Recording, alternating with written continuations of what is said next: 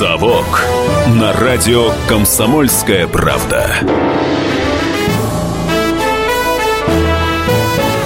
Да-да, вы не ослышались, господа товарищи. В эфире программа «Совок». Это программа для тех, кто жил в Советском Союзе, но ничего о нем не знает. Так что добро пожаловать домой. В студии два человека. Я, Иван Панкин, журналист радио «Комсомольская правда», и историк Павел Пряник. Все время забываю, как тебя правильно представлять. Ты а, шеф-редактор кириллического сегмента живого журнала ЖЖ. Да, да, Все именно правильно. так. Мгм. А, у нас с тобой непростая тема в этот раз, на этой неделе. А, наш редактор анонсов сформулировал ее следующим образом. Марксизм, ленинизм, Красную планету ждало коммунистическое будущее. Ну, понятно, что говорить будем о космосе. Да, скорее будем даже говорить о русском космизме, об особом течении, э, философском течении, э, очень интересном, которое развелось э, с конца 19 века и до 30-х годов его расцвет был. Павел, когда речь заходит о русском космизме, в памяти всплывают только три фамилии. Вот лично у меня. Это Федоров, Циолковский и Вернадский. Ну, в целом, да, это, конечно, я бы так сказал, самые крупные фигуры, которые определили лицо русско- русского космизма. А, С самого начала хотел э, сказать, что русский, почему мы решили поговорить о русском космизме, это одно из редких э, философских или идеологических э, систем, которые Россия подарила миру. Их только две было такие системы. Это русский космизм и анархизм. Это то, что Россия подарила всему миру. Причем здесь можно обратить внимание, что эти обе системы это представляли собой низовую демократию, э, в которой э, пред- предполагалась власть народа снизу. Тогда как э, две наши главные системы управленческие, которые мы в реале видели, это вуль- вульгаризированный марксизм и, скажем так, смесь некое византийства и ордынства, она предполагала наоборот, человек это винтик, государство это все, вот полную противоположность. Вот когда у нас сейчас патриоты говорят, патриотически настроенные граждане, что вот давайте жить своим умом, русским, что-то придумывать русское. Вот я хочу сказать, что русские уже придумали две системы. Это русский космизм и анархизм. Они очень схожие. А все, что нас предполагается под таким русским, э, это на самом деле псевдорусское, привнесенное либо с Востока, либо с Запада. А еще кот Леопольд говорил, давайте жить дружно. Да. Не надо забывать об этом.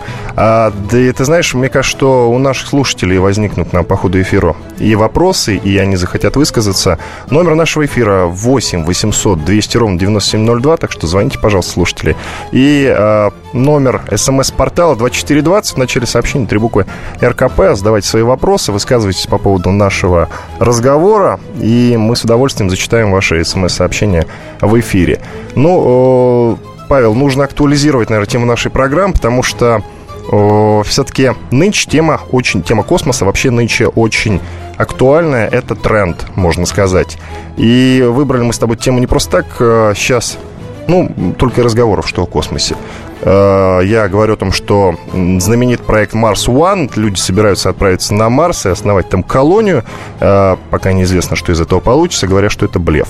Ну и книга с фильмом «Марсианин», который сейчас гремят. Это самые обсуждаемые темы. И теперь нам с тобой осталось только определить, с чего мы начнем. Пожалуй, начнем с теории Федорова, который и заложил основы русского космизма. Здесь нужно понимать, что русский космизм, э, выход в космос предполагал не как самоцель, а как некий проект. Причем По- он был очень религиозным человеком, если не да, ошибаюсь. да, очень религиозным человеком, но он, тем не менее, э, старался переосмыслить христианство. На самом деле, конец XIX века, даже, так скажем, вторая половина, это 60-е, 70-е годы, это идеи 1860-70-е годы, они, в общем, витали в воздухе везде в развитом мире. Это так называемый смерть христианства, закат Европы, смерть христианства. Мы знаем самого знаменитого человека, который э, эту идею предложил, это Ницше. Да, вот Бог умер. На самом деле, идея Бог умер, она была, э, приходила в голову многим мыслителям, в том числе Федорову. А, Другое дело, как это переосмысливали. А, Федоров переосмысливал так, что Бог умер, но он искупил а, своей смертью первородный грех человечества. Люди стали хорошими, и вот э, вы теперь не думаете о том, что вот вам искупать вину надо, надо идти дальше жить, жить, безусловно, по христианским принципам, но без груза греховности. А, например, еще одна наша известнейшая э, соотечественница Алиса Розенбаум, которая Айн Рэнд, которая тоже увлекалась ницшанством, у нее, например, ницшанство э, вышло в совершенно другой форме. Тоже Бог умер, все как бы позволено, и Бога нет, и есть атланты. Люди, которые становятся человека, человека богами. Понимаю, то есть это разные... руки так держится. Да, угу. а, то есть переосмысление ницшанства, оно шло везде, в том числе и в России. Только в России вот русский космизм, он предполагал, что ницшанство, он его делал таким мягким. В Бог ницшанство умер... у нас скорее интеллигенция, наверное, верила, я правильно Интеллигенция, понимаю? да. Потому и что вот... простой люд, э, он был настолько далек от этого. Да. И Федоров говорил, да, что вот христианство, мы живем по христианству, но тем не менее техника идет вперед, а, людей на планете становится все больше и больше, а должно стать еще больше, потому что в основе идеи Федорова было воскрешение мертвецов, воскрешение мертвых. Что вот техника Дальше. однажды достигнет такого, такого а, предела, когда нас будет тысячу раз больше. И Циолковский об этом говорил. Циолковский, вот, например, считал, что на Земле, когда мы воскресим мертвых, будет жить один триллион людей. Ну, я знаю, что э, Циолковский стремился от, э, с позволения сказать, от инвалидов избавляться, потому что они мешали развиваться обществу. Немножко неправильно. Угу. Он, он, он хотел, э, он предлагал не давать им размножаться, потому что Циолковский и вообще русский космизм – это гуманисты. Вот в них не было никакого насилия. Циолковский, уточняю, он религи... религиозен был? Религиозен? Религиозен был, да. Но, с другой стороны, надо понимать, что он родился в польской семье, у него немножко другая религиозность все же была, не православная. Он, конечно, сдавал экзамены по православию, изучал, сдал экзамен на учителя, без этого нельзя было. Но, тем не менее, конечно, христианство у него было вторично. Первично, я бы сказал, это такое, такое технохристианство. То есть люди предполагали совместить технические идеи, вообще идеи гуманизма э, с христианством, очистить его от шелухи, вот взять самое лучшее из христианства, э, привить на него некий технократизм, то, что, э, ну, науку, скажем так, и еще туда ростки гуманизма. И вот некий такой синкретический сплав – это есть русский космизм. А в, в каком году Федоров впервые начал говорить о космизме вообще, тему космоса? Я сначала даже и... хочу сказать, что вот именно слово «космизм» и «русский космизм» здесь немножко пояснить. Это вообще новое слово. Впервые его начали употреблять в 1970-е годы. То есть вот по, спустя сто лет после Федорова. А там а вообще активно 80-е годы. Сами себя они называли по-другому. А в 1909 году возникло Русское общество любителей мироведов. Это вот 1909 год. Подчеркну, вот отсюда можно примерно начинать идею русского космоса, э, освоения космоса. И себя ли эти люди называли мироведами. Возглавил это общество довольно-таки скоро, скоро тоже такая легендарная личность Николай Морозов.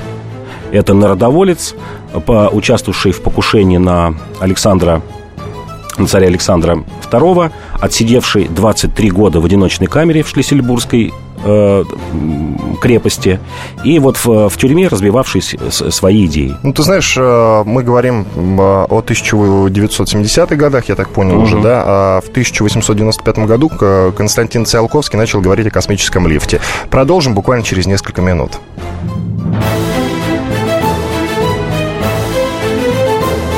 «Совок» на радио «Комсомольская правда».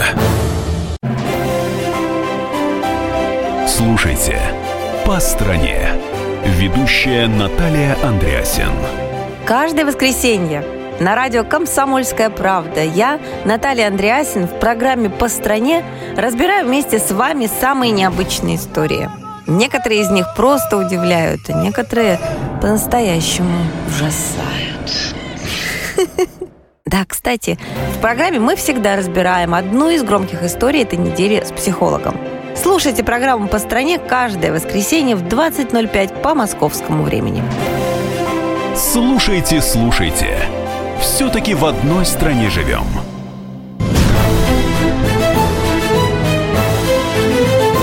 «Совок» на радио «Комсомольская правда».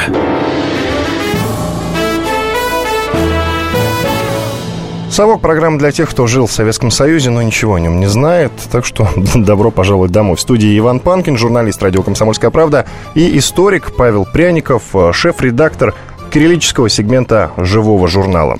Павел, мы остановились с тобой на Федорове, основоположнике российского космизма. А теперь мы уже, когда э, в прошлой части нашей программы, когда мы уже подходили к концу, мы уже переключились плавно на Циолковского. Потому что, насколько я помню, уже э, буквально в 1895-7 году впервые им была высказана мысль о том, что э, теория о том, что можно построить лифт до Марса или до Луны, что-то вот в этом роде, да? Угу. А, насколько а, общество всерьез воспринимало вот эти идеи Циолковского? А, первое научно-фантастическое произведение Циолковского на, на Луне это 1887 год, когда он об этом заговорил. Да, да, да. Это я, да. я, я что-то читал такое, потому что там был слабый сюжет, но достаточно интересная, да. интересная задумка. Да. Да? Угу. Общество интеллигенции воспринимало, конечно, с восторгом. С восторгом воспринимало почему? Потому что Циолковский предложил а, техническое обоснование, как полететь, как полететь на Луну, как полететь в космос. А, конец 19 века а, это такое научное соревнование между всеми странами, могущество страны определяется ее наукой, и тут вдруг вот Россия предлагает, Салковский начинает разрабатывать. В узком кругу, да, это пока не идет, не идет далеко, высоко, надо понимать, что вот еще раз говорю, 1909 год общество мироведов, как они себя называли мироведами, вот примерно с этого времени начинается техническая разработка, ну, скажем так, документации, как делать ракету, как лететь. Циолковский с конца 90-х годов начинает эти разработки, и там к 20-м годам, конечно, достигает такого пика э, в своей деятельности, пока он еще не был таким глубоким стариком. Сейчас очень часто говорят, вот э, Циолковский, он там очень много всего предложил, но не доработал. Но здесь надо понимать, во-первых, Циолковский был всю жизнь учителем провинциальным в Калуге, у которого просто, неплохим. Да, угу. непло, у которого просто не было времени, в отличие от ученых, заниматься. Человек занимался этим урывками. А когда к нему пришла известность и популярность, это уже был старик такой вот ближе к 70 годам. А для меня, например, является доказательством его действительно научной ценности в том, что вот в 24 году а, он начал переписываться с немцем а, с, с, Гербертом, с Германом Обертом. Это основатель, как на Западе считают, космонавтики. И э, Оберт был без ума там, от, от идей Циолковского. И в, когда Циолковский умер в 1935 году, Оберт плакал и говорил, что вот умер мой учитель. Павел, Понимаете? ты сказал основатель космонавтики. Да. Я не ослышался. Да. Все же первой стройной теории это немец Герман Оберт – Другое дело, что э, когда Гитлер а пришел... не Циолковский. Циолковский – это теоретик, а Оберт – это практик. Э, его ученик Вернер фон Браун – это ракеты Фау знаменитые. Угу. Да, это, это его детище, можно так сказать это его детище. То есть э, в России разрабатывали э, очень много теорий а немцы разрабатывали э, техническую часть.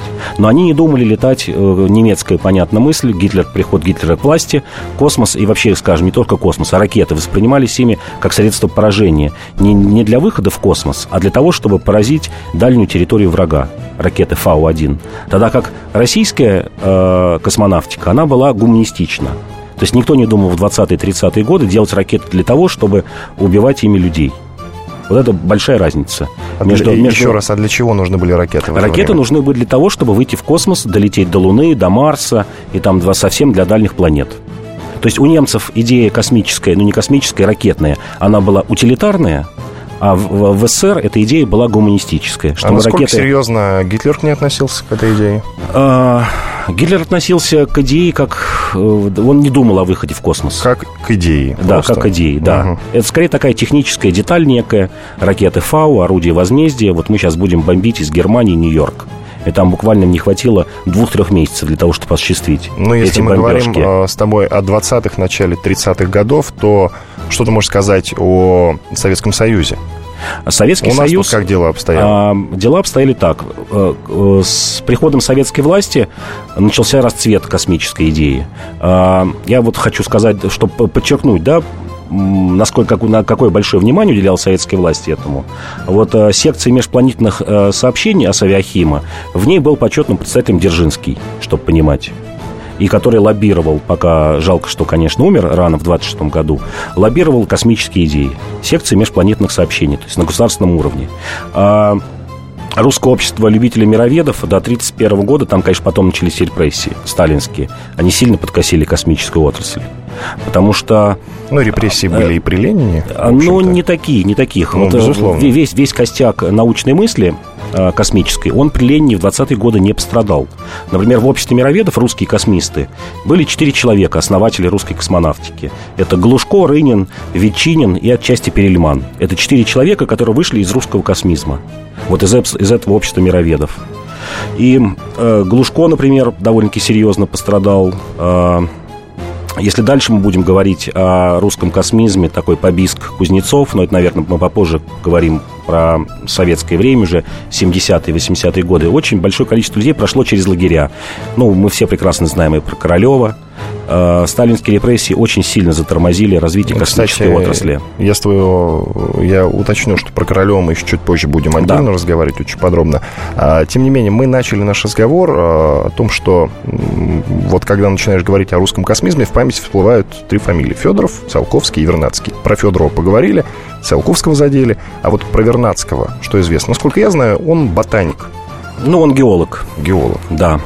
Что, ну, Скорее. при- хотя, в принципе, действительно, геолог, геолог на Марсе и на Луне нужен, в общем-то, да? Но он скорее разрабатывал идею ноосферы, что вот есть некая такая, некая субстанция, да, которая соединяет в себе э, некое, некое божественное начало, мысли людей, э, всю эту энергию космическую, вот некий такой пояс вокруг Земли, откуда человек черпает э, свои знания. То есть это все же философская система. Практиком и техником из этих трех людей был, конечно, Циолковский и люди, окружавшие его. Это, конечно, стержень, тот, кто дал толчок русской космонавтике. А что это за толчок? Конкретнее о нем. Толчок – это разработка э, ракетных систем, это э, многоступенчатые системы, это лопасти, это топливо, на котором ракеты должны лететь, это математические и физические расчеты, по которым ракета должна выходить в космос. То есть это вот такая техническая основа. А все эти идеи подхватил Королев уже. А, Королев был чуть позже. Скорее, это вот, как я назвал, назвал три фамилии главные – Глушко, Рынин и Ветчинкин, а, которые потом создали основу русской космонавтики. А потом уже и Королев. Угу, понятно. Королев это фактически такой уже через, через одни руки ученик Павел, давай снова призовем слушателей к тому, чтобы они нам звонили активно 8 800 200 ровно 9702 или писали нам смс на смс-портал 2420 и в начале сообщения обязательно ставьте три буквы РКП. А, Продолжаем разговор. А, Собственно, когда, в какой момент советское руководство впервые задумалось о космосе? Будь здоров. А, советское руководство задумалось, я думаю, с приходом Ленина. Есть знаменитая фраза после встречи Ленина с Гербертом Уэллсом. Подожди, ты о 17-м... Про 17-й год говоришь? Да, Про какой? 18 год. Угу. И мы уже тогда э, Да. по- подумали, о, о, о, ни- ничего себе. У нас на, на связи Владимир. Владимир, слушаем вас. Э, Здравствуйте. Здравствуйте. Э, Такой пассаж. Первый по поводу двух систем. Русский космизм и русский анархизм. Русский анархизм, тот же Бакунин, э, князь Кропоткин очень уважали немецкую классическую философию того же Шеллинга и Гегеля насчет того, что это чисто русское, скажем так, изобретение. Теперь по русскому космизму. Значит, вы там упомянули такое народовольство Морозов, если я не ошибаюсь. Да, Вот. да. Еще был такой народовольец Николай Кибальчич, который был повешен по делу покушения Александра II.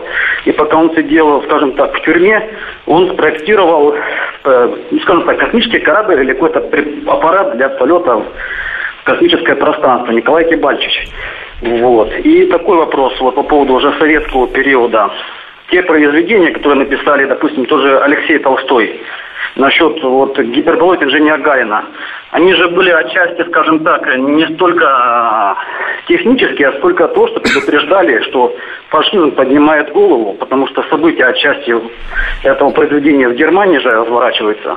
И это была такая метафора, что фашизм поднимает голову, и надо с этим делом как-то бороться. Кстати, Карл Чапек примерно в то же время написал тоже такое произведение, как «Битва с саламандрами». Фактически это была такая завуалированная призыв для борьбы с фашизмом. Все, спасибо большое. Спасибо вам большое за ваше мнение. Ну что, очень интересно рассказал слушатель по имени А, Владимир, да? Да, но все же я бы не выводил э, основы Гегеля про русский анархизм. А, это скорее, наверное, надо выводить к античности, к античной Греции. Поклонники, они, конечно, большие были этого дела. Вот. Русский космизм, да, фашизм поднимал голову, но русский космизм, конечно, не был с этим связан. Это э, шли параллельно оба процесса. Как я еще раз говорил, русский космизм, он возник в начале 20 века, когда о фашизме еще не помышляли. Ну, до того, как нам дозвонил слушатель, мы с тобой начали говорить о том, э, в какой момент советское руководство задумалось о космосе. Ты сказал, что э, с приходом Ленина задумались. Это, значит, это уже 17-й год. Э, я считаю, что это ну, такой достаточно ранний период. Продолжим говорить об этом уже в следующей части нашей программы. Через э, 4 минуты Иван Панкин в студии и Павел Пряников. Вернемся. Меня зовут Александр Яковлев. Меня зовут Евгений Арсюхин. У нас есть к вам убедительная просьба. Ни в коем случае не включайте радио Комсомольская правда. В понедельник в 6 вечера. Но если вы все-таки решитесь... Это сделать, то вы услышите.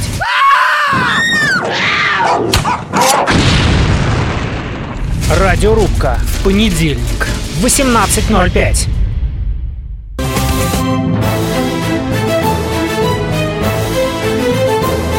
«Совок» на радио «Комсомольская правда».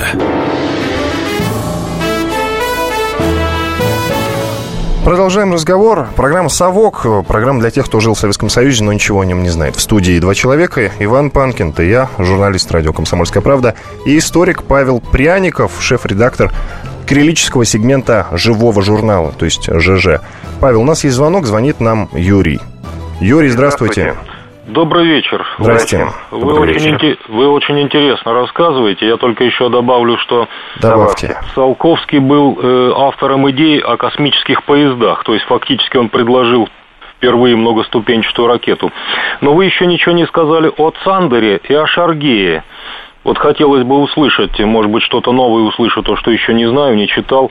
А еще в конце 19-го, начале 20 века жил и работал профессор, вот, к сожалению, сейчас на вскидку не скажу фамилию, как-то на Че, что-то Чернов, его работа что-то с двигателями была связана ракетными.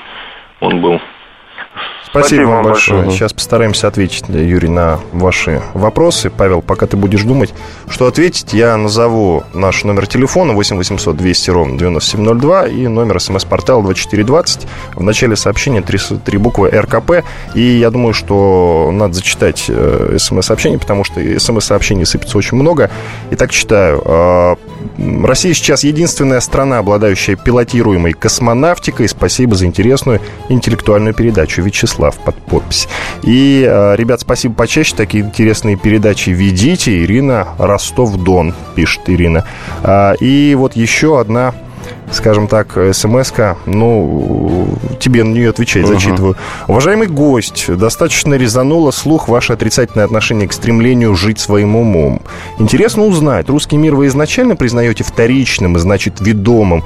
На кого держать равнение? Кого слушаться предлагаете? Кому прислуживать? Или прислужничать, вот даже написано. Спасибо, Алексей, подпись стоит. Ну, Алексей, ну Павел, да. у тебя Юрий и Алексей, Да, отвечай. Да, Алексей неправильно меня понял. Я, наоборот, сказал, что жить русским умом – это вот как раз русский космизм и анархизм. А все, что мы, мы, мы называем сегодня а, русским, то, что нам кажется русским, это импортировано либо с Запада, как я сказал, повторю, вульгаризированный марксизм, переосмысленный Лениным, либо заимствовано с Востока. Это ордынская, византийская система. Можно говорить, хорошая или плохая, это уже каждый из нас может оценивать. Но вот то, что Россия подарила, то, что Россия придумала, да, сама, еще раз повторю, русский космизм, анархизм. Если э, первый вопрос Юрий про Цандера и других наших э, техников великих, э, они все же не были русскими космистами, они все же были первыми техниками, да, они, конечно, впитали все эти идеи, понимали, что нужен выход в космос, конечно, не из-за того, из-за чего хотел в космос выходить Федоров и Циолковский, для того, чтобы заселять планеты, чтобы сначала оживить э, всех мертвых, и нас тут будет триллион человек, мы все не поместимся, и поэтому давайте переселяться на другие планеты и строить там новую жизнь. А, Циолковский, э, еще его одна идея, почему нужно выходить в космос и начинать жизнь оттуда, э, жи- жизнь э, на новых планетах. Он считал, что Земля погрязла в грехе, очень сложно изменить людей здесь, на Земле. Здесь очень много обстоятельств, которые тянут нас назад. А вот на новом месте, Марс или Луна, э, вот мы там начнем с чистого листа, отберем туда лучших людей. Он, он действительно, вот как мы в самом начале говорили, Иван правильно сказал про Евгеник, он был, ну это в- время такое было, он был действительно фанатом Евгеники, выведения новой породы людей. Он так и говорил породы, как, как вот, вот с, животными говорят, новой породы да, людей. можно ли по отношению Да. к людям говорить порода? Вот. вот тогда это нормально воспринималось Евгеника. Здесь нужно понимать, первая половина 20 века в ней ничего плохого не видели. Циолковский хотел вывести действительно, сейчас об этом можно долго говорить, у него была многоступенчатая, как он представлял, система общества, несколько кругов. Вот лучшие люди должны были переходить из круга в круг, лучшие люди, как он вот называл слово, спариваться, давать потомство, и там через 3-4 поколения вот уже были бы хорошие, умные люди, э, которые не были склонны к, к насильственным преступлениям, каким-то девиациям, психическим заболеваниям. В том числе вот этих людей нужно было бы переселять на другие планеты, потому что они начинали бы там жизнь с чистого листа, и человечество получило бы другую жизнь. Это вот его одна из идей была. была. А 30-е годы, конечно же, космонавтика, то, что мы хотели выходить в космос, осваивать его. А, этим были заражены, вот в хорошем смысле слова, оба правителя, и Ленин, и Сталин того времени. Как вот мы сейчас не успели э, договорить, Ленин, когда, например, встречался с Гербертом Уэллсом, один из его вопросов был, Герберт, скажите, а есть ли на Земле развитая тяжелая промышленность и сознательный ли там пролетариат? То есть люди верили, Ленин верил, что на Луне есть люди, вот, ну, не, не люди, а какие-то лю- человекоподобные существа, гуманоиды, и вот надо туда прилететь и установить там э, соци- социализм, в том числе и там. Тут надо уточнить, что Уэллс – это писатель, автор э, «Войны миров». Да, если да. кто не помнит. А, Ленин был, например, а, поклонником общества красных селенитов. Общество красных селенитов – это 20-й год, выход книжки а, «Красная, «Красная луна». А, Он был поклонником, я книжку эту написал Роман Абальянинов, причем она вышла в Берлине. И общество красных э, селенитов было таких два лидера, Абрам Лежнев и Величко. Вот Ленин был поклонником вообще фантастических книжек, и в том числе этого общества, и как бы патронировал его. А вот, э, да, Сталин, э, это немножко другое. У Сталина был другой кумир. У Сталина Давай был... об этом чуть попозже, Да. Павел, извини, что я тебя перебиваю, потому Мгм. что Александр, по-моему, нас э, очень, дол- очень долго ждет, очень, Мгм. очень хочет высказаться. Да, давайте. Послушаем давай его. А, добрый вечер. Здрасте. Вы знаете, я в эфире. Спасибо большое. Вы знаете, значит, э, мне бы хотелось, э, есть ли какая-то у вас информация об одном э, русском, ну, можно сказать, действительно ученом, а, к сожалению, память подводит, и вот с фамилией у меня проблемы. Но некоторые факты, значит... Чем он, запомнился вам? вот он запомнился, вообще ситуация уникальная. Значит, до Первой мировой войны а, он разрабатывал полет на Луну. Потом был прапорщиком во время войны, собственно говоря, у него были тетрадки, которые он записывал. А после этого, после этого и расчеты уже математически сделаны, значит. А потом во время, в общем-то, вот э, чисток и так далее, он был вынужден уйти э, и э, скрывался где даже где-то уже в удаленных там Сибири. Но факт то, что якобы эти тетрадки были, в общем-то, попали в Америку, и американцы использовали их при полете на Луну, причем расчеты оказались точнее, чем э, компьютеры, которые тогда существовали, и якобы одним, э, один из вулканов на обратной стороне Луны назван в честь вот этого как раз э, прапорщика, его фамилия. Вот, Павел, была ты что-нибудь знаешь нет, об этом? Все, все же нет, все же вряд ли, нет, не слышал о таком. Извиняемся перед Да. слушателем, потому Да. что, к сожалению, Хочу не сказать обладаем. Александру, что все же американская э, космическая программа была основана на немецких разработках. Э, Три четверти всех немцев, занимавшихся ракетами ФАУ, американцы вывезли. И вывезли э, несколько сотен вагонов технической документации, э, разработок каких-то, э, скажем так, материальных. Э, СССР досталась лишь малая часть. Лишь малая часть. Ну, мы забегаем вперед сейчас. Да, Э, да, мы забегаем Потому что м, ты начал говорить про э, Ленин-Сталин. о Ленин, том, Сталин. а, вот я слышал, по-моему, от тебя, что они, э, скажем так, ну, думали или даже были уверены в том, что на Марсе или на Луне, вот уточни Мгм. сейчас, э, была жизнь, Мгм. есть жизнь. Мгм. А, И что э, стоит попасть туда срочно, потому что там, собственно, электорат, да, Мгм. его нужно Мгм. срочно вербовать. Это Да, так, нет? да, да, да, именно так. И Ленин, и Сталин э, верили, что на Луне, на Марсе есть, есть жизнь. Да, не могли себе представить, как она примерно выглядит, но верили в это. А вот Ленин, как я уже говорил, был поклонником общества красных селенитов, э, людей, которые э, верили, что вот э, на Луне есть жизнь, что нужно туда лететь скорее. Если вы помните, большинство произведений 20-х годов это все полеты на Луну да, полета на Луну, а Сталин э, патронировал другому известному в, в те времена э, фантасту, которого сейчас, наверное, почти никто не помнит. Это такой человек Степан Кургузов, который выпустил почти десяток фантастических книг. У него э, постоянно там тоже идет борьба на Марсе, на Луне, за то, чтобы капиталистов победить. Если Ленин все же верил, что э, жизнь на Луне, она такая вот без, без какой-либо формации, там нет ни капитализма, ни социализма, то вот в сталинское время уже обостряется классовая борьба на этих планетах. То есть люди верили, Сталин верил, что наверняка э, э, на Марсе и на Луне есть, есть формации, есть капиталисты, есть угнетаемые пролетариаты, и нужно лететь туда и помогать им. Знаешь, нам очень активно пишет э, слушатель, слушатель по имени э, Роман, он пишет, э, в «Машине времени» у Уэллса, это в продолжении нашего разговора, э, в «Машине времени» у Уэллса классовая борьба поострее. Спасибо, очень интересно, подпись Роман. Ну что ж, Роману спасибо за отзыв. А, у нас буквально меньше минут до окончания третьей части нашей программы, и надо заявить тему о чем мы будем говорить дальше в финальной уже части нашей программы «Совок». Говорить мы будем уже, я думаю, о о борьбе, о соперничестве двух сверхдержав. Это США и Советский Союз. А, я имею в виду космическая гонка, угу, да? Угу. И тут очень много интересного, поэтому а, оставайтесь с нами. Пишите на номер, пожалуйста, 20 забыл э, номер смс-портала 2420 и в начале сообщения три буквы РКП, а также звоните 8 800 200 ровно 9702. Иван Панкин в студии и Павел Пряников. Мы говорим о русском космизме, о космонавтике и о космонавтах в частности. Оставайтесь с нами. 4 Совок на радио «Комсомольская правда». Все проблемы ему по колено. И по пояс любые критики. По плечу разговоры с теми, кто по локоть увяз в политике. Политика в России – это не только скучные речи и предсказуемые выборы. Политика в России – это еще и яркое шоу. Это и схватка не только идеологии платформ, но и характеров и личностей – и потому программа о политике должна быть бескомпромиссной и жесткой, потому что веду ее я, Александр Гришин, политический обозреватель «Комсомольской правды».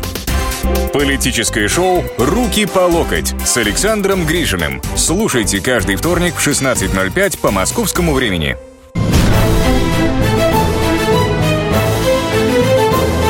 «Совок» на радио «Комсомольская правда». Снова уточняю, что программа «Совок» — это программа для тех, кто жил в Советском Союзе, но ничего о нем не знает. Так что добро пожаловать домой. В студии два человека. Иван Панкин, журналист радио «Комсомольская правда», и историк Павел Пряников, шеф-редактор кириллического сегмента живого журнала «ЖЖ». Павел, нам теперь ударно, у нас э, буквально осталось 11 минут. Нам с тобой нужно ударно пройтись по советской космической программе и по противостоянию Советского Союза э, с, с американцами. Ну, то есть э, противостояние косми... Я о, о космической гонке сейчас говорю. А с чего проще начать? чтобы по порядку быстренько э, Ну, я думаю, я думаю о советской космической программе, конечно. О том я хотел бы сказать, что 50-е, 60-е годы а, русский космизм никуда не делся. А о том, что мы должны в космос выходить не ради того, чтобы запускать туда вот э, просто спутник запустить и получать какие-то дивиденды, а гуманитарная миссия, она шла. Она шла, э, мы должны осваивать космос, мы туда должны выходить, мы должны заселять планеты. Таким главным, я бы сказал, идеологом в 50-е и 60-е годы русского космизма был знаменитый наш фантаст Иван Ефремов это такой достойный продолжатель всех этих идей. Он, конечно, сам был не технарь, а палеонтолог был, изучал до древних животных, но вот его идеи о том, что космос – это колыбель человечества, о том, что давайте туда выходить, по-новому жить, а самое главное, что космос преобразует человека, что мы туда выходим, и мы становимся другими людьми. Вот это была одна из идей. А, в том числе он очень базировался сильно на идеях Чижевского – русский космизм, он дал много ответвлений, потом таких интересных, в том числе, например, и Льва Гумилева, который считал, что вот есть некое воздействие из космоса, которое э, сильно влияет на те исторические процессы, которые идут на Земле, некие космические лучи, вот его пассионарность идея. То есть русский космизм дал много всходов туда потом. Павел, у меня к тебе неожиданный вопрос. А, вот, ну, уже мы заговорили о 40-х годах. 30-е, 40-е, 50-е, а потому что 61-й уже полет угу. Гагарина. А, как э, простой люд относится относился вообще к космосу, к идее вообще того, что космос, он есть, как, я даже не знаю, как его назвать, как субстанция, что туда можно э, попасть в этот космос, да, и что там есть какие-то другие планеты, их можно заселить, как вот простые люди к этому относились? Я даже а... не говорю, что низший класс, а в средний класс. Средний класс, ну, конечно, это была технократическая идея, что мы самые сильные, потому что то, чем тогда э, страна могла отличиться от других стран, от сверхдержав, понятно, что в космос могли выходить по определению только сверхдержавы. Их, их, их сейчас фактически три. Евросоюз, э, США и Россия. Три сверхдержавы. Наличие космической программы – это вот признак сверхдержавности. Китай еще. Ну, Китай, да, Япония. Китай. Ну, Китай, но угу. которому, которому все же от России перепали космические программы. Те, которые смогли разработать их сами, скажем Ну, так. давай не будем с тобой уходить Да, мы не будем туда уходить. А то затронута весьма да, да. волнующая тема, она уведет нас далеко в сторону, Да. как писал Во-первых, это воспринималось как подтверждение классности, сверхдержавности, а вторая часть, как я уже говорил, а, людей воспринимала это как некий гуманистический проект, что сейчас мы вырвемся за пределы Земли, и там начнется другая жизнь. Вообще вот советская научная фантастика, она вот была построена им- им- именно на этом, что вот космос преобразует человека. У меня сенсация. А, Нам звонил слушатель, по-моему, в прошлой части нашей программы. Он а, спрашивал про вот этого ученого как раз, а, о котором мы с тобой ничего не знаем. Слушатель Александр из Новосибирска пишет. Ребята, прапорщик, в кавычках, рассчитавший полет на Луну, о котором говорил один из звонивших, это Кондратюк. В общем, а, Юрий, по-моему, звали того джентльмена, который нам звонил и да, задавал да, этот вопрос. да. А, так вот, Юрий, нашли мы ответ на э, ваш вопрос. И сами теперь после эфира обязательно почитаем про Кондрутюка.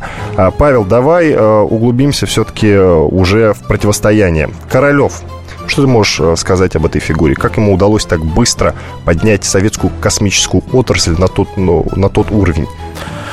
Ну, во-первых, да, во-первых, это разработки 30-х годов, это шарашки, шарашки, которые были под Химками, в которых сидели э, там с 38-го Наши наши ученые. Ну, то да. есть тех, кого не сослали, они... да, э, да, тех, кого не сослали в лагерь. Почти а вот- сослали, да. Да, да, это закрытый институт фактически, за колючей проволокой, но тем не менее это не лагерь, в котором сидели и разрабатывали это все. И, конечно, как не относиться э, к этому, и да, это может быть для кого-то звучит не очень патриотично, но это немецкая космическая программа, это после Второй мировой войны, после Великой Отечественной, да, нам, мы, мы тоже взяли большое количество инженеров, технической документации. Но меньше, эти- чем американцы. Нам меньше, не чем повезло с этим, потому что американцы увели основных э, немецких Да. ученых, ну, не только немецких, а тех ученых, которые, скажем так, были завербованы э, эсэсовцами, да? Я все Да, правильно говорю? да. И каким-то образом э, американцы их увели у нас буквально из-под Да. носа, потому что была создана, создана какая-то Комиссия. э, комиссия во главе с Королевым, они уже поехали в Берлин, и, и буквально вот, вот что-то не сложилось, там американцы нас опередили. Да. При этом, каким образом а, американцы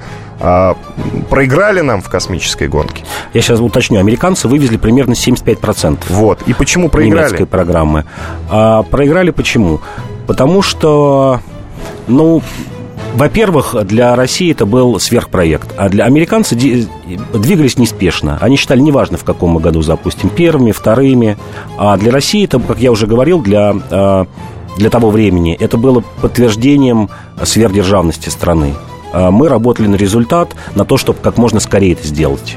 Где-то даже не хватало расчетов. Сейчас же есть, конечно, записки э, всех инженеров. Где-то на авось действовали, э, где-то что-то там не, не досчитали и тому подобное. Но здесь была сверхидея. Сверхидея ОССР опередить Америку. Не только запустить космический аппарат, но и опередить Америку.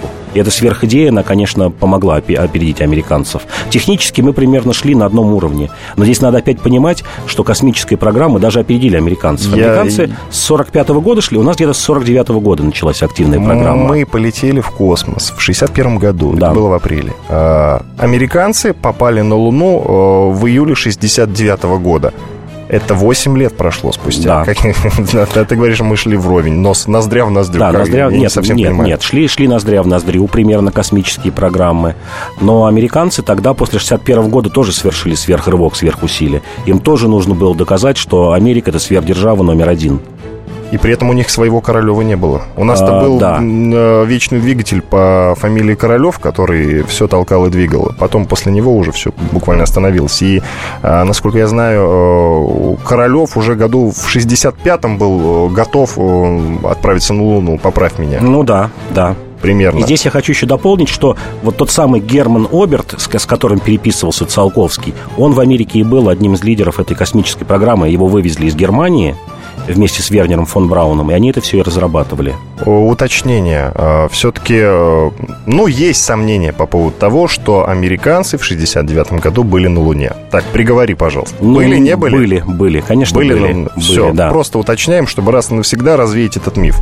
А, потому что, ну, ты сам знаешь, ходят устойчивые слухи о том, что это все было снято в Голливуде на какой-то студии, э, в принципе, и в эту теорию хочется верить.